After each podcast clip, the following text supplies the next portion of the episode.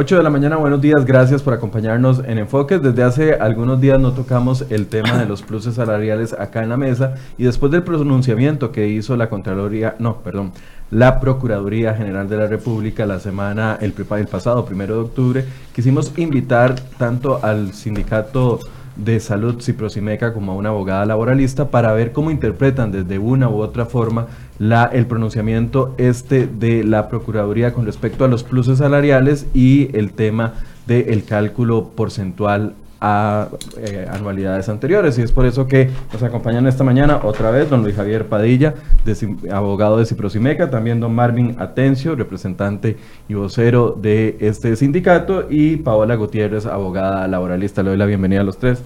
Paola, buenos días, gracias por estar acá. Buenos días, Michael, buenos días, don Marvin y Luis. Muchas gracias por la invitación, de nuevo. Tema muy interesante. Don Luis, buenos días, bienvenido. Sí, buenos días. cambiarle el nombre hoy. no, buenos días a todos y, muchas gracias por la invitación, ¿verdad? Don Marvin, buenos días, gracias por estar acá de nuevo. Sí, muchas gracias, buenos días a todos y es un placer estar acá en el programa de nuevo para hablar sobre un tema bastante interesante. Bien, eh, partamos del tema del pronunciamiento de la, de la Procuraduría General de la República la semana anterior y una opinión inicial que tengan ustedes de la lectura de ese pronunciamiento. Tal vez empecemos por el lado de ustedes. ¿Cómo lo, lo tomaron? En esos mismos días se estaba conociendo de que eh, Ciprosimeca y algunos sindicatos de salud estaban contratando una cantidad importante de abogados para eh, preparar la defensa de lo que ustedes siempre han dicho con respecto a los pluses salariales y anualidades anteriores a la reforma fiscal. Bueno, este Sí, hemos revisado el, informe de la Procuraduría, ¿verdad? El, el C-281-2019 y no sabemos qué es eso, para decirlo así como en palabras resumidas, porque no sabemos, bueno, si es un acto preparatorio, no sabemos si es, eh, si es un acto, eh, no es un acto administrativo, eh, si es una adecuación a la ley, o es una derogatoria tácita impropia, o más bien lo estamos viendo como un este, contorsionismo jurídico, o sea, una adaptación a algo para salir de algo, ¿verdad? Y también nos queda claro a nosotros que eh, nos casamos más con la última, ¿verdad? Este, una adecuación ahí jurídica para salir del paso, diría yo, eh, seguimos en la misma línea de quien debe definir todos estos temas en los cuales hemos puesto en la mesa es un juez de la República, no la Contraloría, no la Procuraduría y mucho menos la Junta Directiva, ¿verdad? Que no tiene competencias para eh, resolver este asunto. Y tal vez más adelante inclusive podríamos hablar sobre la interpretación de lo que es una ley general sobre una ley especial, eh, que es una de las cosas que viene dentro del informe de la Procuraduría y que eh, tengo mis dudas porque en derecho parlamentario se define de una forma completamente diferente y se resuelve de una, de una forma completamente diferente. Situaciones que uno muchas veces no las dice porque eh, son estrategias legales o estrategias jurídicas y sindicales para la defensa de lo que viene a futuro en todos los temas de no de pluses, porque seguimos con un gran error cuando hablamos de pluses. Tenemos que hablar de complementos salariales. Ya la sala constitucional en muchas resoluciones ha dicho que estos no son pluses, que son complementos salariales, que es una ley, la ley especial es una ley eh, eh, eh, razonada, equilibrada para mantener los salarios de los profesionales en ciencias médicas. Cuando salió el pronunciamiento de la Procuraduría, eh, muchos dijeron, bueno, ya está el panorama claro. Por lo que le entiendo, para ustedes sigue siendo un, pronunciamiento más, no está claro el panorama con respecto al cálculo de las anualidades porcentuales posteriores a la ley. E, eso todavía no se ha zanjado. ¿De la Procuraduría? por, tras el pronunciamiento de la Procuraduría. Ah, ok, sí, de la Procuraduría. No, es que la Procuraduría, que acá tengo el informe, eh, eh, por todos lados, al, al, final voy a hablar sobre la página 24, eh, párrafo tercero, y ahí es donde entra la Asamblea Legislativa. Este, la, la Procuraduría en todo su informe prácticamente habla de supuestos, habla de pensamientos, o sea, cuando uno se va y conversa con los diputados y habla con los diputados, dice, no, pues nunca pensamos en esto. No pensamos en ley especial, no pensamos en algunas otras situaciones en las cuales de, salieron. Pero eh, si ustedes revisan este informe, que es amplio, ¿verdad? tiene 32 páginas. el sí, informe de la 32 Pro- páginas, pero acordémonos que es el abogado del Estado. Eso es y lo que le iba a preguntar. ¿Qué tanto- peso tiene para usted este informe siendo la Procuraduría yo, General de la le, si yo le digo al licenciado Paella, que es nuestro abogado del sindicato, que me responda una demanda o cualquier conflicto de una institución, el licenciado Paella está en la obligación de buscar la fundamentación, el razonamiento adecuado, la doctrina adecuada para defender el punto que nosotros queremos defender. En derecho sucede esto. Eh, cada quien busca la- el razonamiento, la doctrina, la fundamentación para defender un conflicto. Por eso hay dos partes, pero hay una tercera que es el juez, que es quien va a venir a resolver y a decir la parte contraria tiene la razón o no la tiene. Y por eso seguimos pensando los, los cinco grupos sindicales, porque ahora se nos unió el sindicato de médicos veterinarios, está la Unión Médica Nacional, el sindicato de médicos especialistas, eh, el sindicato de las enfermeras, eh, AMPE, y el sindicato nacional de médicos especialistas, SINAME.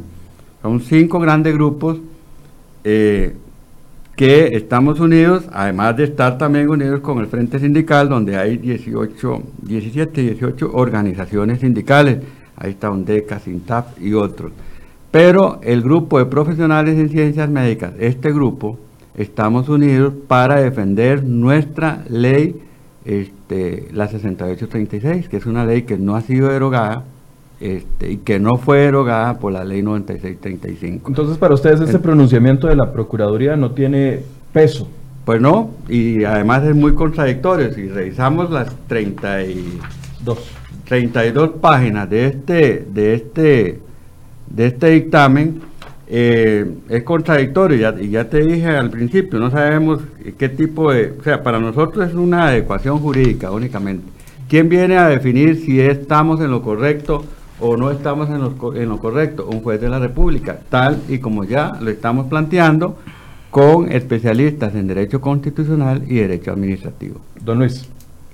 Sí, Michael. eh, propiamente hay que tener claro una situación que tal vez a la opinión pública eso no, no lo conoce.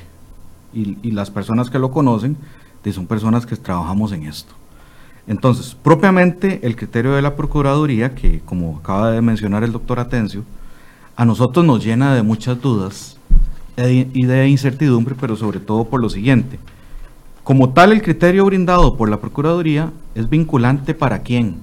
Para el Mideplan, que es la persona o el ente que está haciendo Que la consulta. consulta, sí. Me explico. Para el resto de instituciones autónomas, llámese Caja, Costarricense del Seguro Social, no es vinculante, es meramente una jurisprudencia administrativa, nada más. Ahora hay que tener en claro una situación.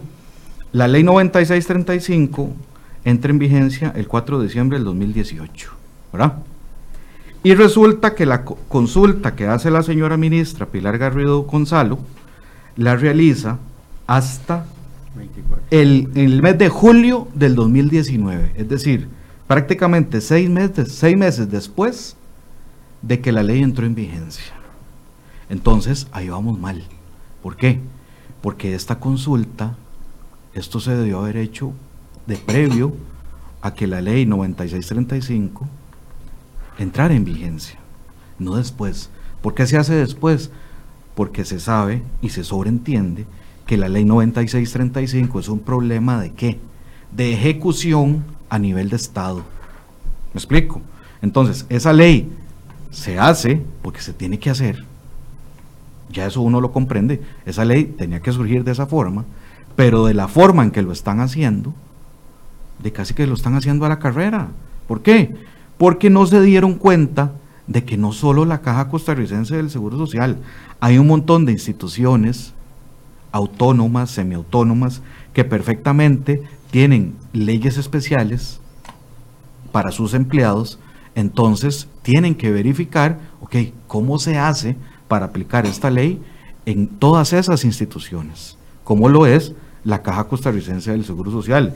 Y de ahí es que incluso el doctor Marvin Atencio acaba de mencionar de que esto es como un contorsionismo jurídico.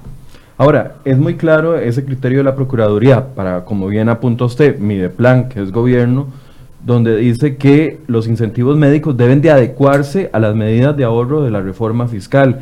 Y va más allá y dice que todos los pluses, y bueno, como lo llama don Marvin, los complementos salariales, incluyendo el tema de la anualidad, puede pasar sin ningún problema a un monto nominal, que era lo que ustedes se oponían.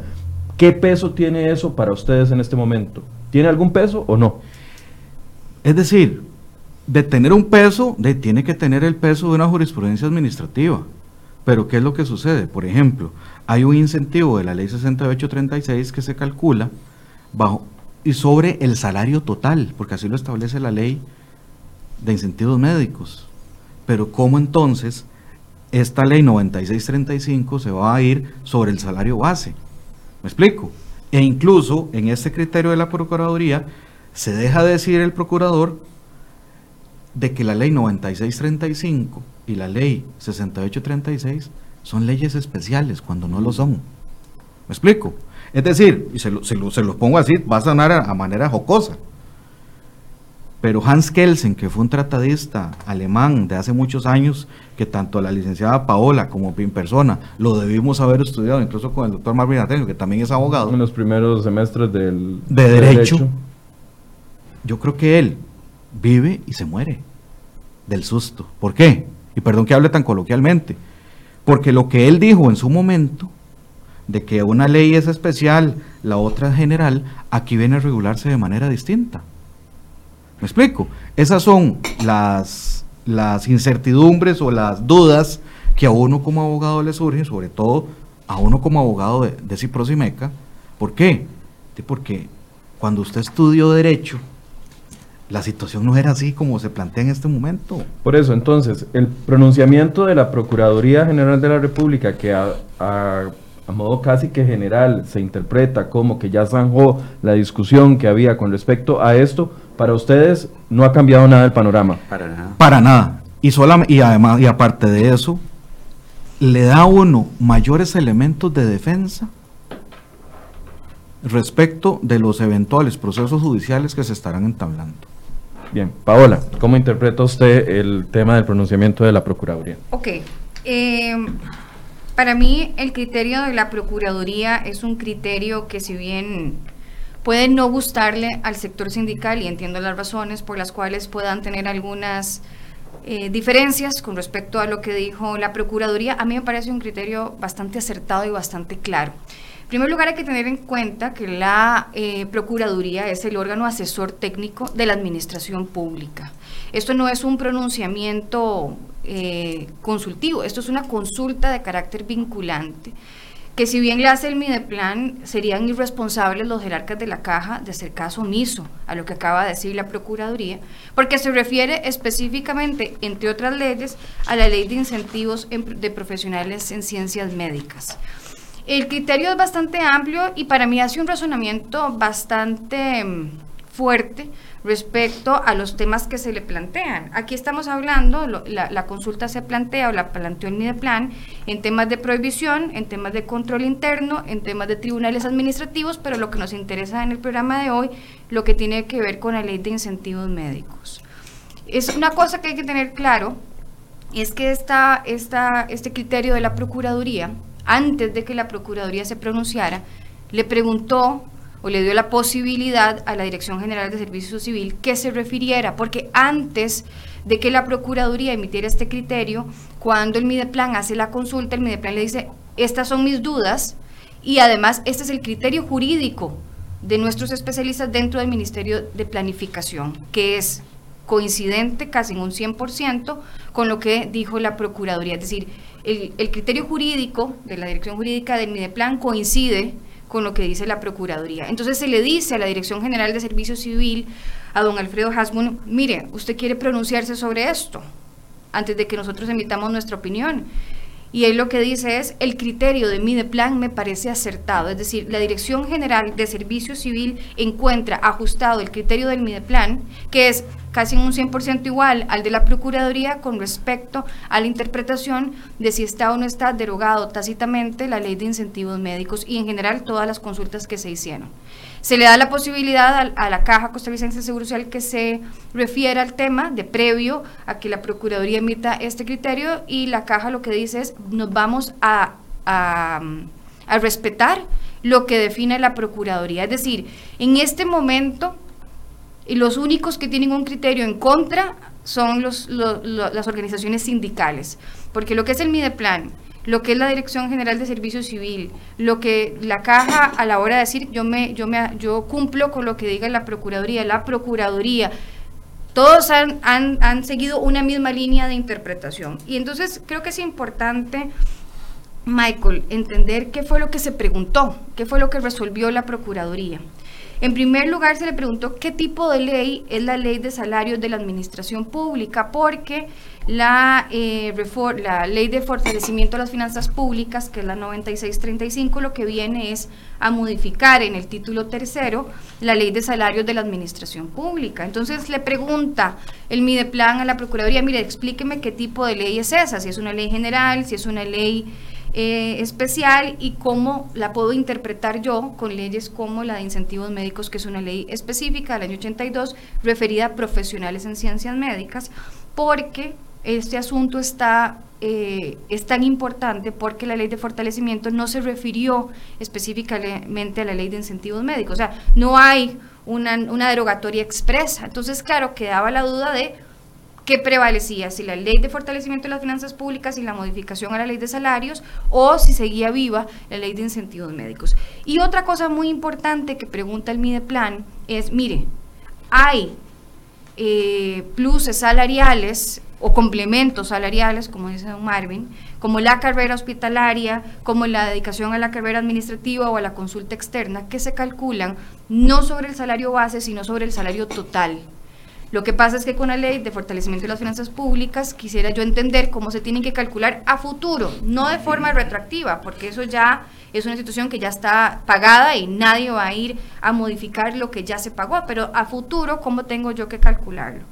Entonces, la, la Procuraduría hace un análisis para mí muy, muy completo Claro, esto no, no, son temas pacíficos, es decir, son temas de interpretación y de hecho, para nosotros poder definir la jerarquía normativa y entonces decir, bueno, hay tres criterios que son básicos. Uno que es el criterio cronológico, es decir, qué ley fue la que se aprobó primero y qué ley fue la que se aprobó después. Un criterio que tiene que ver con eh, jerarquía, porque por ejemplo, una ley está por encima de un reglamento. Y el otro es el tema de la especialidad. En términos generales, y la, Procuraduría cita eh, varios autores que han establecido o han analizado el caso. Perdón, Paola, nada más para poner en contexto. En el cronológico, la ley de incentivos médicos es de los años 80, la ley de fortalecimiento de finanzas públicas es de este 2019, 18. Ahí hay una diferencia cronológica. En jerarquía, están iguales, son leyes de la República. Ambas son leyes de la República. Y el tercer argumento es el de la especialidad. Porque en términos generales lo que se dice es que una norma especial, aunque haya sido anterior, por ejemplo, en este caso la Ley de Incentivos Médicos del año 82, prevalece a una ley general posterior, en este caso la ley, de la ley de fortalecimiento de las finanzas públicas del año 2018, porque aquí, aunque la ley, es, la ley de incentivos es anterior, al ser especial, prevalece sobre la ley general posterior. Digamos, ese es el criterio general. Sin embargo, eso no se puede aplicar de forma absoluta y admite interpretaciones. Y dentro de las interpretaciones que utiliza la Procuraduría, que lo mencionó don Marvin, tiene que ver cuál es la intención del legislador. Entonces, citan a diferentes autores como respaldo sobre la materia y lo que se a la conclusión que llega la procuraduría, insisto yo, de manera correcta, es que no en todos los casos que una ley especial sea anterior permanece aunque la ley general sea posterior y no la haya derogado expresamente. Y en este caso es porque aquí no queda margen de duda que cuando los diputados aprobaron la ley de fortalecimiento de las finanzas públicas tenían dos fines principales, o lo que se buscaba eran dos fines principales, que era hacer homogéneo o unificar los criterios para el tema del régimen salarial en el empleo público en su totalidad, no solamente para el gobierno central, sino también para las instituciones autónomas, independientemente del grado de autonomía, incluyendo a la caja. Entonces resultaría completamente imposible que esa haya sido la intención del legislador y que así haya quedado establecido en el proyecto y en las discusiones previas al proyecto y que digamos, ah, no, prevalecen las leyes especiales, porque entonces en realidad la ley de incentivo, la ley de fortalecimiento de las finanzas públicas no tendría ninguna razón de ser en el título tercero si se permite que sigan existiendo estos, estos satélites, digamos, a la hora de regular, porque hay además regulaciones que son completamente contradictorias, como el tema de cómo se calcula el salario o estos complementos salariales, si sobre el salario base o si sobre el salario total. Entonces, a ver, en resumen, el criterio de la Procuraduría, aunque haya sido para mi de plan, sí debería ser considerado por todas las instituciones. Totalmente. Esa es una de sus primeras conclusiones. Dos, que la ley de incentivos médicos estaría por debajo de la ley de fortalecimiento de finanzas públicas en esos dos componentes. Prevalece la ley, exactamente, la ley de, fortalecimiento. Y tres, que entonces es correcta la interpretación de que los pluses, eh, en este caso, el tema de las anualidades, automáticamente se tienen que calcular como nominal, como todo el resto de los empleados públicos, y no por porcentaje, como habían estado argumentando los sindicatos. Exactamente. Esas son las tres lecturas. Esas son las tres lecturas, correcto. ¿Qué opinión tienen ustedes con respecto a la prevalencia de la ley? ¿Cuál es? Bueno, para arriba, para abajo. Eh, muy interesante todo lo que menciona la licenciada. Eh, y aquí vemos que eh, hay un alineamiento total. Están todos alineados, precisamente alineados a la parte de gobierno. Está alineada la Contraloría, está alineada la Procuraduría y está alineada la Junta Directiva. Eso es muy interesante para nosotros desde el punto de vista sindical. Y, como, y como bien lo dijo, y como bien lo dijo la licenciada. Una pausita ahí rápida. Usted entiende claramente de que el, la Procuraduría es el abogado del Estado, independientemente del gobierno de turno que esté. Exacto. ¿Usted lo entiende así? Sí, señor. Y entiende que la, eh, que la Contraloría es un órgano auxiliar de la Asamblea y, diferente al Ejecutivo. Exacto. Entonces, cuando usted dice que están alineados, pareciera que está diciendo que todo el mundo sigue la posición de gobierno, desconociendo la división de poderes. Bueno, es que, eh, como lo dije al principio, o sea, el abogado del Estado tiene que resolver de acuerdo al, al Estado. Eh, o sea, cuando, cuando se ve este dictamen, eh, y la licenciada lo dijo muy bien, es un asesor técnico, no es un juez. Quien tiene que decir si esto es eh, correcto o no es un juez de la República. El procurador puede decir lo que quiera, la Contraloría igual, pero quien nos va a resolver esto, quien nos va a definir esto, va a ser un juez de la República. Eh, también la licenciada menciona lo que dijo Servicio Civil. Nosotros tenemos una resolución por escrito, por una consulta que le hicimos al servicio civil donde dice todo lo contrario y lo tenemos por escrito. Ayer, por cierto, le pregunté al licenciado que si la andábamos y pues no la, no la, no la andábamos en el momento, pero la tenemos. Una resolución del servicio civil donde dice que la ley 6836 no es afectada por la ley 9635 por escrito y firmado. Y como dice... Pero no lo tiene aquí el documento. No lo, no lo tenemos, pero sí tenemos la resolución, se la podemos hacer llegar. Este, Sería interesantísimo leerla. En la cual, sí, por supuesto. y, como ya conocemos dónde, se la podemos hacer llegar, licenciada, para que para que usted la revise. Es, alrededor de unas cinco páginas del Servicio Civil donde nos contesta a nosotros que la ley 9635 no afecta a la ley 6836. Eh, porque la licenciada mencionó al, al, Servicio Civil, habló de asesor técnico del Estado, completamente de acuerdo, asesor técnico, y en, en, en, con respecto a si es vinculante o no es vinculante para la caja que no hizo la consulta, quien hizo la consulta fue la ministra de Planificación, la señora Pilar Garrido, en julio del 2000, de este año, 2019.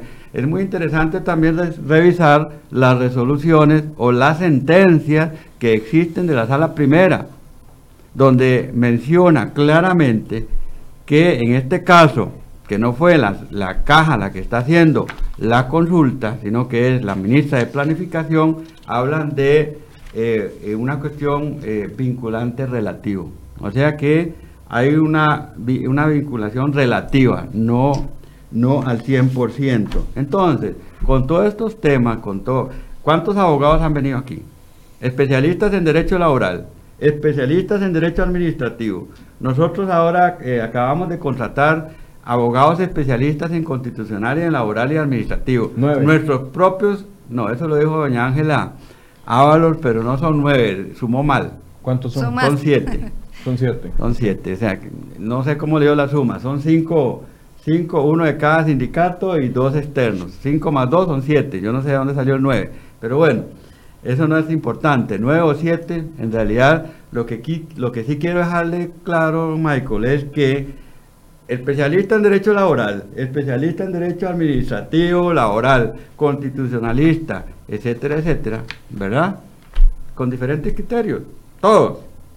Pero la- Entonces, pero- ¿quién pero- va a definir pero esto? ¿dónde, dónde está el peso de la Contraloría que ya les dije a usted, les dijo No, a no, ustedes la algo? ¿Dónde la- está el peso de la, Procuraduría que nuestro ya criterio de la Contraloría- algo? Yo entiendo el punto de que ustedes quieren que sea un juez, eso lo tengo clarísimo y obviamente uno lo respeta porque ahí eh, eh, es una posición firme, pero lo que estoy pre- preguntando es ¿dónde están entonces esos otros criterios que aunque usted los dice que están alineados, o sea, son órganos independientes? Sí, sí, pero es- hay que estar en política para hablar de algunas cosas, cómo se manejan los asuntos a nivel político. Claro, pero es que si Es partimos de eso, entonces se cae todo. jurídico. O sea, Por uno eso no tiene confianza quien- en las instituciones, que- se cae que- absolutamente quien todo. tiene que resolver esto es un juez de la República, que en, la, en un país democrático como el nuestro es el que debe definir si, tie- si tenemos nosotros la razón o, o quién la tiene, porque cuando usted, cuando usted revisa este informe de la Contraloría, perdón, de la Procuraduría, y revisa lo- los verbos inclusive que usa la Procuraduría, podría, la intención, o sea, eh, cuando uno eh, es relativa, cuando uno empieza a revisar los verbos o las palabritas que hay en todo el informe, entra en mucha duda. Por ejemplo, ¿quién es el que tiene competencia para definir si una ley es, eh, eh, si la ley 9635 deroga o no deroga la ley eh, 6836? ¿Quién es el órgano competente? No es ni la Procuraduría ni la Contraloría. La licenciada lo sabe muy bien quién es el órgano competente. Y ya lo voy a mencionar por qué. ¿Quién es, eh, para nosotros, usted que mencionó la, la Contraloría, para nosotros la Contraloría más bien estamos analizando le- ya le- destruyó el una, acuerdo que una demanda, una Les demanda destruyó el acuerdo por prevaricato. Y es lo que estamos analizando, contra la Contraloría, ¿verdad? Este, porque violentó para nosotros, violentó la autonomía de la institución y también vamos a presentar acciones de inconstitucionalidad contra, eh, eh, a favor de la caja por la cuestión de la autonomía, que lo define muy bien el artículo 73 y tendríamos que hablar sobre gobierno, sobre administración y a dónde sí y a dónde no. Pero, Pero, Marvin, ¿quién, a va, ver. ¿quién va a definir eso? Un juez de la República. Pero, y permítame terminar, pero es que Michael. también quiero que usted se, se enfoque en la respuesta que le estamos solicitando. No hemos, soli- no hemos preguntado por el sospechómetro ade- a- alrededor de todo esto. Hemos pregu- preguntado por el específico que viene dentro de la resolución de la Procuraduría. Usted me ha hablado de verbos. pero se lo- se lo defino en dos palabras, nada a ver, más. co- a ver, eso es lo que quiero. A No. esto, al documento, Sí, al a documento este que usted tiene, que yo documento- tengo aquí Este documento que es un contorsionismo jurídico para nosotros. A su opinión. Ajá. A nuestra opinión. ¿Quién lo va a definir? El juez de la República. ¿Quién es la única, eh, quién es el órgano competente para decir si la ley general eh, afectó o no afectó la ley especial? ¿Quién es? La Asamblea Legislativa. ¿A través de qué proceso? De una este, interpretación auténtica de la ley. O sea que no es ni el procurador, no es la Contraloría, no es la Junta Directiva. Es, Entonces no será un juez tampoco, no. como usted está pidiendo. es un juez de la República, por supuesto que sí puede hacer una sentencia en la cual este, eh, llegue a una conclusión, una definición de cuál tiene más peso o qué prevalece. Pero si nos vamos a lo que es derecho parlamentario, si nos vamos a lo que es definir eh, a nivel de Asamblea Legislativa si una ley especial o una ley general afecta o no afecta, es a través de un proceso, de un procedimiento eh, legislativo sencillo que es interpretación auténtica de la ley. La licenciada lo sabe muy bien, la Procuraduría no tiene competencia para eso. Ok, vamos a ver. Puede uno estar de acuerdo o en desacuerdo con lo que dijo la Procuraduría, eso dependiendo de qué lado esté uno. Lo que no le podemos negar, don Marvin, es que la Procuraduría tiene competencia para atender los pronunciamientos y los dictámenes que se le solicitan. ¿De quién lo solicitó? Claro, de fue quien lo solicitó, pero vamos a ver, dentro de un Estado de Derecho que usted muy bien lo mencionó, como el nuestro, los jerarcas tienen la obligación de adecuarse al contexto administrativo legal. Y entonces, ¿cómo podría en este momento, cómo explicar que la caja diga, ah, como yo no consulté, yo no le voy a hacer caso? Cuando ya existe Por un de una pronunciamiento. vinculación relativa.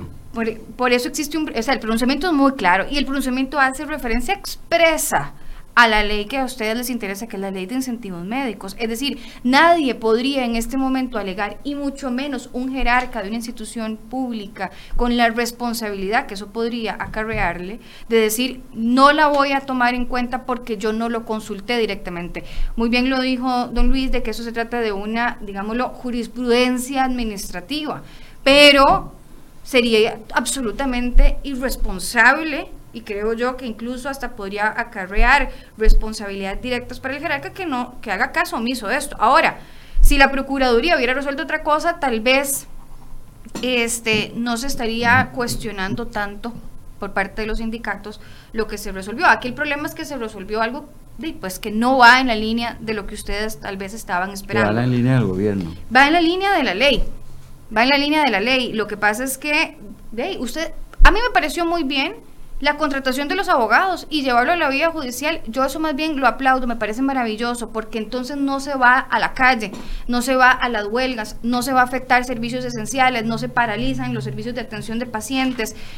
Eso me parece fundamental y que contraten 5, 10, 100, los que quieran y puedan pagar, porque la vía judicial es la vía, es la vía que corresponde. Es ahí donde tenemos que llevar en un estado como el nuestro todas las dudas que tengamos con respecto a la interpretación y la aplicación de una ley. Eso me parece maravilloso. Pero mientras eso no pasa, o sea, mientras no tengamos una sentencia en firme, lo que corresponde es aplicar lo vamos que el derecho que establece. aquí después de la cuando Vamos a la vernos aquí y ojalá sea Y entonces Vamos a pronto. decir a Michael Soto y a la licenciada. Pero mire, le voy a decir una cosa, don Marvin. Claro, pero es que si, los, si, el- si un tribunal no resuelve como usted quiere o la interpretación auténtica de la Asamblea Legislativa no va como usted lo, lo plantea, entonces también van a estar No, alineados no, como no, usted cree que están alineados No, ahí todos como los órganos no, que no, no, que- yo que como no abogado, que como ustedes. abogado que sé cuál, yo sé cuál es la independencia de un juez de la República. O sea, eh, con todas las críticas que se hagan a un poder a un poder judicial, si hay una sentencia firme, como lo dice la licenciada, de un juez de la República, yo, Marvin Atencio, estaría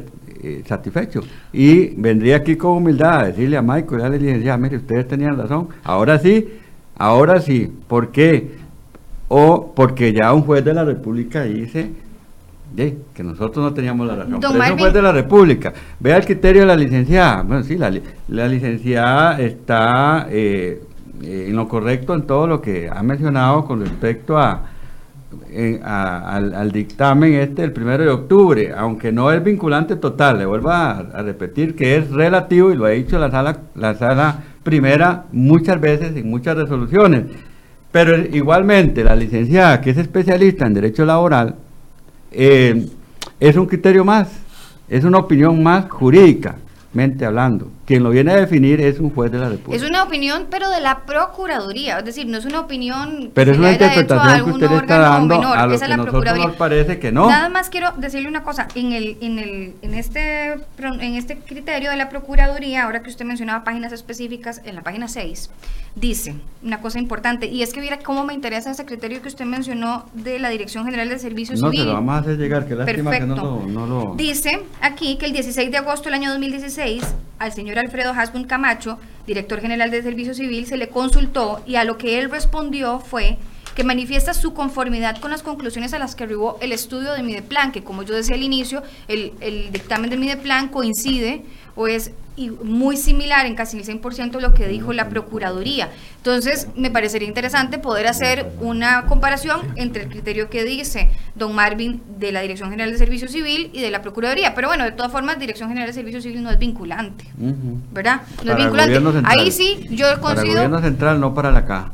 Exactamente, para ustedes no es bueno, para la caja no es vinculante, con lo cual ahí sí yo diría, bueno, eso es un criterio más, un criterio que no tiene mayor peso, diferente al de la Procuraduría, pero sería interesantísimo ver el que usted tiene versus lo que no, indica pero, aquí la pero, Procuraduría. pero vea lo que está pasando. Vamos a tener que llamar al señor director de Servicio Civil cómo es que emite un criterio firmado por escrito previo y después dice otro. Totalmente. Lástima que no tenemos el documento aquí para... Ah, bueno, ya lo están pidiendo. pidiendo. Quería preguntarle a don Luis, entonces, a ver, dentro, ya cuando don Marvin habla de el tema del espíritu del legislador con respecto a la ley, entonces ustedes asumen o creen o interpretan de que el legislador quería que se le aplicara las reglas en temas de, de componentes salariales, eh, paso de eh, temas porcentuales, cálculos porcentuales a, a cálculos nominales para el resto de toda la administración pública, excepto para ustedes. No, pero tal vez licenciado, un momentito antes de que la palabra suya. Re- con solo revisar el artículo 57 de la ley 9635, dejó por fuera la- al PAN y a otros y la ley 6836. Por eso, pero quedó en la ley. No, quedó fuera. A ver, licenciado. Se, lo, se lo pongo así, don Michael. No es que nosotros esperábamos una u otra cosa. Es que, como bien lo acaba de decir la licenciada, la ley 6836 es una especial y en la generalidad de los casos priva la ley especial sobre la ley general. La ley 9635 es una ley general, pero vamos más allá. Según el artículo 54 de la Ley de Fortalecimiento de las Finanzas Públicas, en donde establece, bueno, por un lado dice la conversión de incentivos a montos nominales fijos, el 55 establece la reserva de ley respecto de incentivos y compensaciones salariales, entiéndase ley 6836, que de previo a esa ley ya existía, y que eh, no, no se va a aplicar esta ley, la 9635 a futuro, eh, de, es a futuro más bien propiamente, y no, no en forma retroactiva, pero a lo que voy es a esto. Según el criterio de la Procuraduría, lo que intentó hacer el abogado del Estado fue aplicar esa ley no, 6836 dentro del marco jurídico para la hora de la aplicación de la ley 9635. Pero no es que la ley 6836 está quedando derogada. ¿Me explico? Es decir, lo que, esta- lo que establece este criterio, que obviamente nosotros como sindicato no compartimos, y es, es entendible, es de que se tiene que aplicar a rajatabla, como dirían, la ley 9635, y es cierto, ¿por qué? Porque ya es una ley de la República. Y en este momento, ¿qué estamos haciendo nosotros como sindicato responsable para nuestros afiliados? Tenemos que acudir a todas las vías legales que correspondan para tratar de solventar este problema y demostrar nuestra tesis de que nosotros tenemos razón, de que si ya un juez de la República nos dice que no la tenemos, bueno, ahí nos equivocamos. Voy a, punto. voy a replantear la pregunta a ver si logro eh, la respuesta. Entonces, ¿qué es lo que esperan ustedes de una interpretación auténtica del Congreso, de los diputados? ¿Qué es lo que esperarían en esa interpretación auténtica? Don Marvin, usted fue el, el que habló de la interpretación auténtica. Bueno, la interpretación auténtica. ¿Qué esperaría lo- usted lo- específicamente de esa interpretación? Lo que se espera es que se diga si prevalece o no la ley especial sobre la 9635 o si la toca o no. Si el Congreso lo dice que sí, pues sí. Pero no puede decir un- un- un- una Procuraduría, no lo puede decir la Contraloría. O sea, es que es un asunto de competencia, ¿verdad? Por eso es que cuando, en el pasado, cuando han existido esas dudas, esas- esos conflictos legales entre, entre, perdón, entre leyes, ¿verdad? Entre una especial y una general, quien ha venido a definir las cosas ha sido la Asamblea Legislativa, a través de una interpretación auténtica de la ley. Paola. Sí, pues, volvemos a lo mismo. Es decir, puede que nos guste o no nos guste lo que hay, pero lo que hay es lo que sirve para, gen- para establecer los lineamientos hasta que no haya un pronunciamiento por parte de un juez de la República. Pero mientras En no lo haya, en eso estamos de acuerdo. Pero lo que, lo que sí es importante, don Marvin y don Luis, y no sé si ustedes coinciden conmigo en esto, es que podríamos estar, estar en acuerdo o en desacuerdo. Vamos a esperar lo que resuelva un juez y creo que todo el mundo está a la expectativa de lo que vayan a resolver con respecto al título 3 sobre esto y sobre otros temas que también se han planteado que son muy interesantes con el tema, por ejemplo, de las convenciones colectivas vigentes cuando entran en, con- en confrontación con la ley. Pero no sé si ustedes coinciden conmigo. El hecho de que no tengamos todavía una resolución judicial no significa que podamos hacer caso omiso de lo que hay. Y que la caja podría, la caja sería responsable, eh, sería una decisión responsable decir voy a hacer caso omiso del dictamen de la Procuraduría, del criterio de la Procuraduría. No se puede, puede que no nos guste y que ustedes lo lleven a sede judicial, maravilloso. Pero mientras esté, ese es el contexto legal sobre el cual tenemos que, que actuar y sobre el cual tiene que actuar la caja. Nada más para hacer tal vez unas referencias específicas para la gente que tal vez no ha tenido la posibilidad o la oportunidad de ver el, criterio de la Procuraduría. Lo que dice la Procuraduría es que la ley 6836, que es la ley de incentivos médicos, es una regulación específica, pero que la intención del legislador con la ley de fortalecimiento de las finanzas públicas fue crear lineamientos generales y uniformidad. Incluso la Procuraduría cita sentencias de la Sala Primera, en la cual la Sala Primera ha coincidido o ha establecido el criterio en donde puede existir una ley general posterior que derogue una ley general anterior cuando se interpreta a partir de cuál era la intención del legislador. Aquí la intención del legislador, que la intención del legislador es muy importante porque es la que al final sobre eso se decide mucho de lo que se conoce, es que eso se conoce como la hermenéutica jurídica, que es la interpretación, una palabra rarísima, pero así es como está. Y todo lo que es interpretación, di, es interpretación. Entonces, claro, esto no estamos hablando de blancos y negros y dependiendo de muchos factores se puede interpretar de una forma o de otra. Hay que tener claro también que lo que dice la Procuraduría no es que la ley de reforma, de, fortalecimiento de las finanzas públicas derogó los complementos a las salariales o los sobresueldos, no los deroga. Lo que hace es que los adecua a las nuevas reglas. ¿Y cuáles son esas nuevas reglas a las que los adecua? Lo que vos mencionabas, Michael, la anualidad. A partir del año 2019, la anualidad tiene que establecerse de, de forma nominal calculándose sobre un 1.94 del salario que tenía el servidor en diciembre del 2018 para los profesionales y de un punto 54 para los no profesionales. Perdón, Paula, hay una pausa. A partir del primero de octubre, entonces uno esperaría, según la interpretación de esto, que ya se esté calculando con términos nominales. Sí, se debería de haber, o sea, la ley, es, la ley entró en vigencia el 4 de diciembre del 2018 y a partir de ese momento la ley este, se tiene que cumplir porque la ley en el, en el tema de la anualidad no estableció transitorios en, ese sentido. Lo que viene a hacer la, la Procuraduría es a venir a establecer, digamos, un carácter de interpretación, pero la ley está vigente desde, desde, diciembre, es decir, desde diciembre se tuvo que haber hecho de esa forma. Hagamos una pausita ahí en la idea que traía para permitirle a don Luis que se refiera a este punto en específico. Sí, eh, propiamente la afectación, para llamarlo de alguna forma, de los trabajadores de la Caja Costarricense del Seguro Social y por ende la mayoría de nuestros afiliados se van a ver afectados en el momento que esto suceda. ¿Por qué? Porque si bien es cierto, ya se ha establecido, según la ley 9635, que es a futuro que se aplica la ley, eh, desafortunadamente para, para la mayoría de nuestros afiliados, su salario como tal se va a ver afectado ¿En qué sentido? Pero no ha pasado todavía. No, no la ha caja, pasado. La caja no ha aplicado términos nominales pero todavía. Es que, pero se, te lo pongo así, Michael. La caja no lo pudo haber aplicado. ¿Por qué? Porque acordate que hace menos de un mes acataron lo que dijo la Contraloría General de la República en una asamblea extraordinaria, en una sesión de, de Junta, Directiva Extraordinaria, que te lo digo, en este momento continuamos esperando la solicitud de información que le hicimos a la Caja Costarricense del Seguro Social de que nos dé la copia del acta en donde se discutió lo que dijo la Contraloría y a estas alturas no nos ha contestado. ¿Me explico? ¿Ya les avisaron cuándo lo van a aplicar? No, ustedes están desinformados. Hay un, no, no, no es que estamos desinformados. Ellos emitieron un comunicado de cómo se va a aplicar y empieza a aplicarse ya formalmente. Es decir, formalmente, entiéndase, un panfleto dirigido a todos los trabajadores de la caja. ¿Me explico? Entonces, ya eso se aplicó de esa forma. Pero ¿cuándo? A partir de, creo que es hoy o mañana, que ya se empieza a pagar de esa forma. ¿Me explico? Entonces, hasta hoy o mañana es que la afectación ya se va a producir.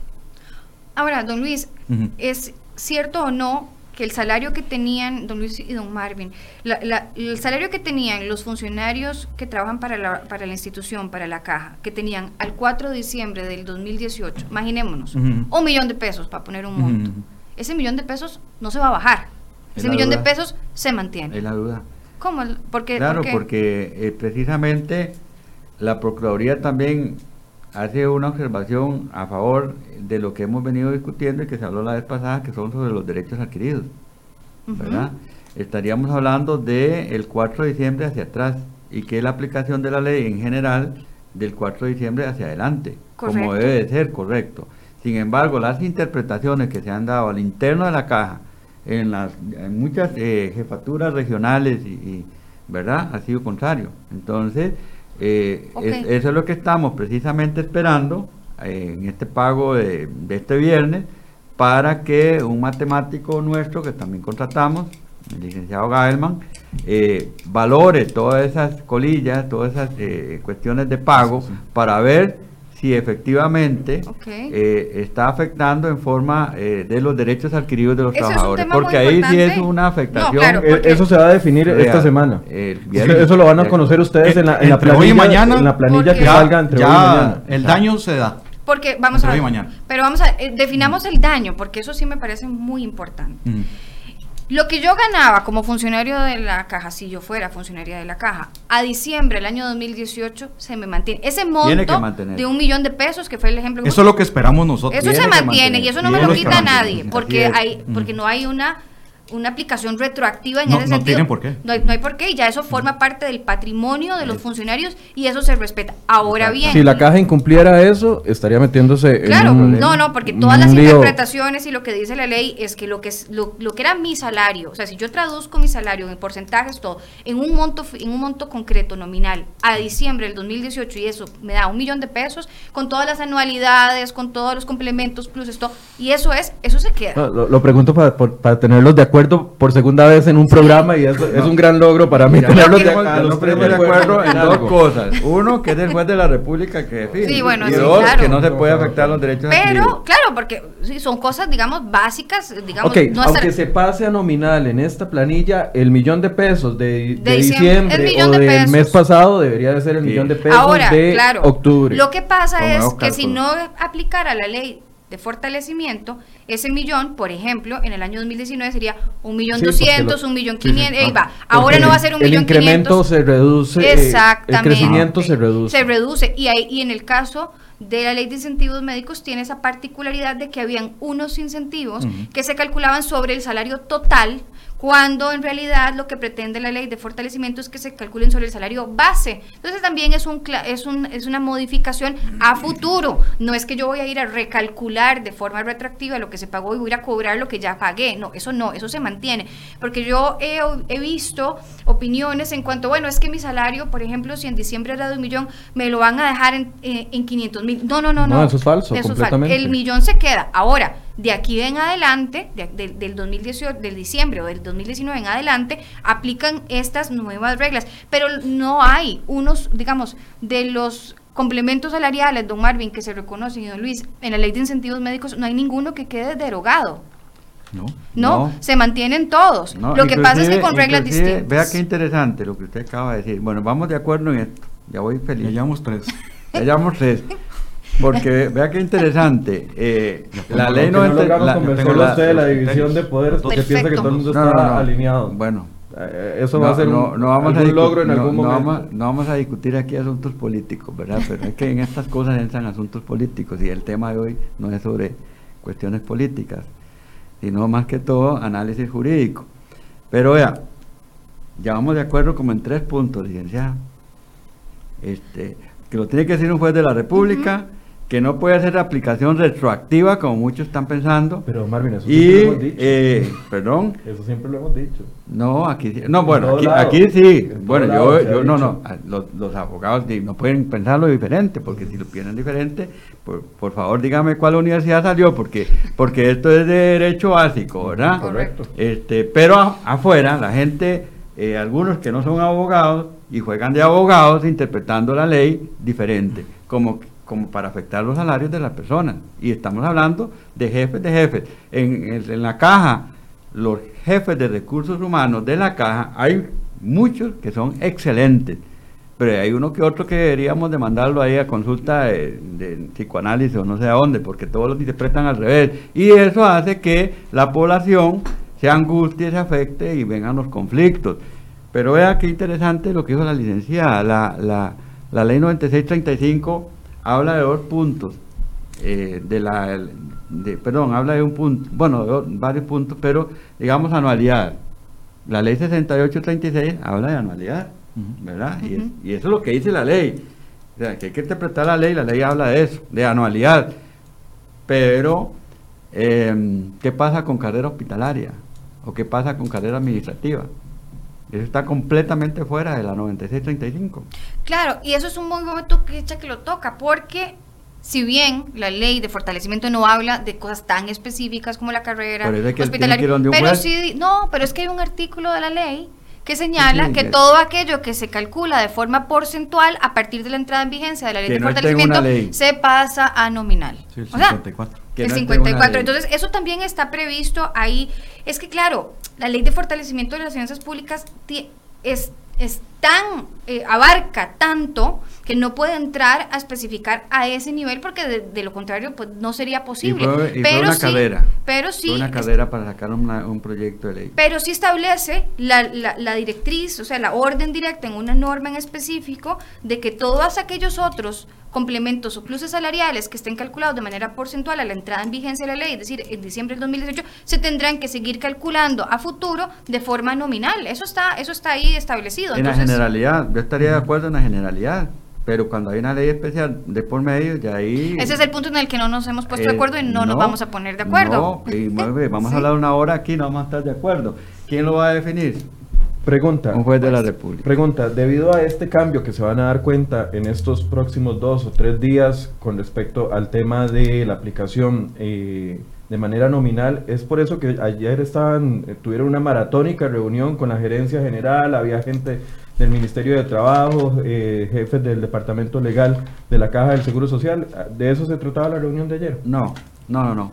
La reunión de ayer, este, donde participó el viceministro de la, de- del De Ministerio de Trabajo, don Ricardo Marín, y participó este, Unión Médica, bueno, todo el frente sindical, eh, fue una reunión como, como, como lo indica la, la norma de relaciones laborales de nuestra institución, que tenemos una normativa, eh, de eh, conflictos laborales o, cuando eh, queremos resolver o analizar ciertas problemáticas de nuestra institución con los trabajadores, pues sigue existiendo el diálogo, ¿no? el, el diálogo no, no se ha perdido y lo que trataba esa reunión es seguir discutiendo sobre temas no que están dentro de la ley 9635, pero sí temas de, de cuestiones laborales de nuestros trabajadores. O sea, no, no Eh, estaban soli- o sea, no- este no era el tema de discusión no, el día de ayer. no, señor. Estamos hablando de otros temas de, de, de- de cuestiones laborales de nuestra institución. Don Luis, usted había Sí, pedido la sí, palabra. Marco. no, no, eh, aquí ya tengo los dos criterios.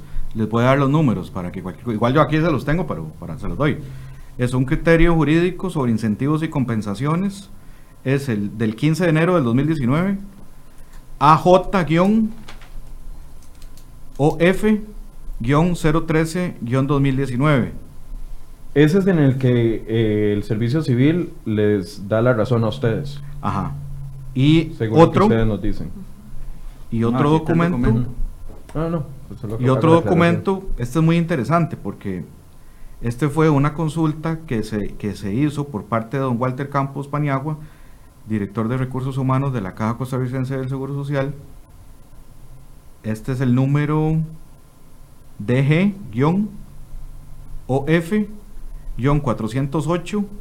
DG-OF-408-2019 del 23 de julio del 2019. Este es más cortito y más, más, más concreto. Tal vez en el- Y este, por ejemplo, dice, por otra parte, es nuestro entender que mediante la ley 9635 no se modifican los contenidos del artículo 12 de la ley 6836 y por ende no se ha modificado el mecanismo de revaloración automática dispuesto en el párrafo primero del mismo. ¿Quién lo firma? Alfredo Hasbun Camacho. Ahí está. O sea, nosotros no venimos aquí a decir cosas que no conocemos. O sea, es la realidad de lo que él firmó y lo tenemos. ¿Cómo, Sí, cómo quedamos entonces ahora? Sí, vamos a tener que hacer otro programa para después de haber visto los criterios poder hablar de eso. No, y sería interesantísimo. Bueno, primero, muchas gracias por la información, porque creo que en esto es importante poder ver todo. a. Vuelvo a lo mismo, el- el- la Dirección de Servicio Civil eh, tiene mucha importancia para el gobierno central, no es vinculante para la CAP, pero todo esto es importante analizarlo. Entonces, muchas gracias por la información, me encantaría leerlos y analizarlos, y sería interesantísimo ver qué opina don, don Alfredo al respecto, ¿verdad? Como Ya, director de no Servicio sé, Civil. Pero me parece que una autoridad administrativa pública debería tener un solo criterio. Resulta que tenemos uno positivo por acá y uno negativo, que ese no lo conozco. que Sí, yo no, no conozco estos que, que Pero, acaba de mencionar don Luis, eh, pero hay- dije, yo quiero, que yo quiero, a las 8 terminamos. Yo A quiero, yo quiero Nos decir- cinco minutos. Yo quiero decir, perdón, sí, lo siguiente.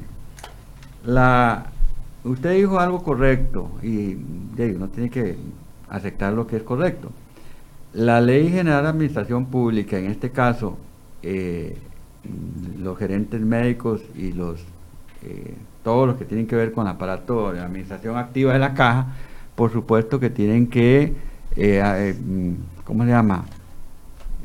actuar conforme a todos estos criterios, porque lo contrario, de la misma, la misma estarían haciendo actos incorrectos y les podría este, tener sanciones de tipo administrativas o penales pero también la Ley General de Administración Pública es muy clara en decir que cuando se toman decisiones incorrectas, como pensamos y es lo que vamos a analizar a futuro, la Administración Pública debe responder.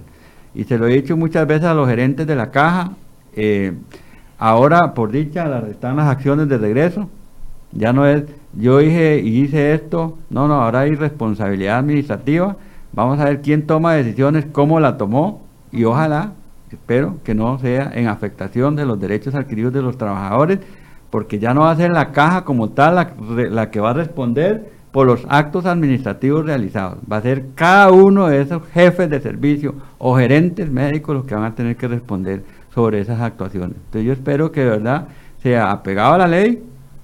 Lo de la 6836 lo estaremos discutiendo en la vía judicial correspondiente pero los derechos adquiridos de los trabajadores no se les puede afectar. Y el jefe de servicio de recursos humanos que lo haga, o el gerente médico que lo informe de esa manera hacia sus subordinados, va a tener que responder administrativamente sobre esos actos. Conclusión, don Luis. Eh, hay que saber una cosa, o, que para que ustedes conozcan y la población como tal lo conozcan. La Caja Costarricense del Seguro Social es una institución sumamente grande. Hay muchos cualquier cantidad de mandos medios, en donde en esos aspectos es donde surgen los problemas. ¿Por qué? Porque si uno esperaría que no surja ningún inconveniente y que no se toque el salario de los profesionales en ciencias médicas, que son nuestros afiliados, en el sentido de que, de que si se va a aplicar no en forma retroactiva, sino de aquí a futuro, nosotros no tendríamos problema alguno. Pero ¿qué es lo que pasa? No quiero entrar en casuística, pero dependiendo del caso de que se trate, eventualmente podríamos tener una situación que está pasando por encima de todos los trabajadores. ¿Por qué?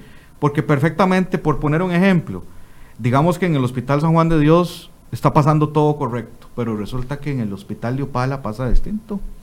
¿Me explico? Es decir, yo siempre he sido del pensar de que la Caja Costarricense del Seguro Social debiera de manejarse de si es en Upala, si es en Los Chiles, si es en el San Juan de Dios, debe ser lo mismo. Como debe ser también un excelente servicio en el San Juan de Dios, igual que en el Calderón Guardia, en el Hospital México, no necesariamente que la población venga al centro del país para que usted pueda brindarle, se le pueda brindar un buen servicio. No. ¿Por qué? Porque ahí estaríamos discriminando. Pero, obviamente nosotros como tal, estamos a expensas de lo que vaya a suceder, de lo que se nos vaya a estar informando, porque incluso nosotros también, el doctor Atencio sale de gira, saliendo de aquí, casi que se va de gira, bueno, va a trabajar y sale de gira en la noche, ¿por qué? porque tenemos que ir conociendo lo que está pasando con todos nuestros afiliados, de que algunos se pueden ver afectados, otros no. Bueno, pero entonces, los afiliados de todos los, de todos los sindicatos médicos esta semana van a sentir el cambio si es que se siente, o por lo menos van a reconocer que ya hubo un cambio de cálculo porcentual a cálculo nominal. Eso se va a mantener durante todo el tiempo que se dé el proceso legal y eventualmente se definirá si, si hay lo, que diga un juez de la República. en el caso de los profesionales en ciencias médicas estarían a la, a la, a la espera de lo que resuelva un juez. En, este lo, lo interpretan como no quiero usar esta palabra que estoy pensando, pero estoy tratando de pensar. No, no, no, como. Puedo utilizar la palabra, como un fracaso en la lucha que han em, emprendido durante todo este tiempo. Para mí no, no, es un. Digo, porque al final lo que querían era que no se aplicara el tema porcentual y se, va a aplicar. Es que no, es que no es eso, Michael, no es eso, Michael. La ley 6836 está vigente. La del 82. Ajá esa ley está vigente, de que ahora los, los complementos salariales o, incentivos ya no se pagan de manera porcentual, sino eh, nominal, ahí está vigente. ¿Me explico? Es decir, Claro. ahí está, se mantiene. Pero otros podrían decir, tanto alboroto que hicieron, la última huelga tan fuerte que fue, al final se las declararon ilegal, hoy les aplican el tema eh, porcentual a nominal, de perdieron el caso. No, porque Se pronunció la Procuraduría, se por- pron- se ¿por qué se pronunció no, la- es que la- ¿Por qué fue la huelga? La Contraloría. ¿Por qué fue la huelga? Muy sencillo, por interpretación. La, la, vea lo que pasó. Hay que ir a las raíces de por qué el movimiento de huelga. Vuelvo a repetir, en la caja hay jefes de jefes. Cuando sale la ley 9635, resulta que la Dirección de Recursos Humanos de la caja manda una circular de decir cómo es que se tiene que calcular y pagar eh, de conformidad con la ley. Pero resulta que eh, jefes de ciertas regiones empezaron a interpretar, a interpretar la circular y la ley en forma diferente. Eso fue lo que movió a hacer reuniones con la gerencia, a hacer un documento de acuerdos, del, que fue en febrero, donde, donde lo único que se pedía es que se respe- respetaran los derechos adquiridos, que se girara la directriz que corresponde, completamente de acuerdo que de diciembre del 4 hacia adelante tenía que aplicarse la ley y no se estaba haciendo así. Y por eso Román Macaya lo ha defendido en la Asamblea Legislativa, por los medios y nosotros también diciendo que los acuerdos fueron firmados conforme a Por la eso, ley. entonces, a pesar de que se cayó el acuerdo por, por, por el Ahora, ¿qué es lo pronunciamiento que de? Procuraduría, a pesar de que ya les van a aplicar el tema del cálculo porcen- eh, no porcentual, sino tam- eh, nominal, a pesar del el pronunciamiento de la Procuraduría, ¿ustedes no sienten que están perdiendo la batalla? Pues, pues es que nosotros llegamos a un acuerdo en el cual estuvimos siempre presentes, que estábamos dentro del marco de legalidad. Ahora con lo de la Contraloría y todo lo demás, pues las cosas cambian, entonces eh, no nos vamos a ir a un movimiento de huelga. Tuvimos un movimiento de huelga que nadie en este país, ni nosotros queremos huelgas. Lo que pasa es que en un país democrático como el nuestro, muchas veces no queda otro camino. Cuando la institución no escucha, cuando la institución no llama a las reuniones, etcétera, etcétera, y no queda de otro. En otros países, lo dije la vez pasada, no es con una huelga, son con ametralladoras, son con las pistolas, etcétera, etcétera, que Dios quiera en este país nunca suceda eso, ¿verdad? CIPROSIMECA, Sindicato de Profesionales en Ciencias Médicas, como tal, agotamos el diálogo siempre hasta lo último. Llevábamos seis meses de diálogo y no nos, pusiéramos, no nos poníamos de acuerdo. Ahora bien, ya pasó todo eso, dejémoslo ahí en el pasado.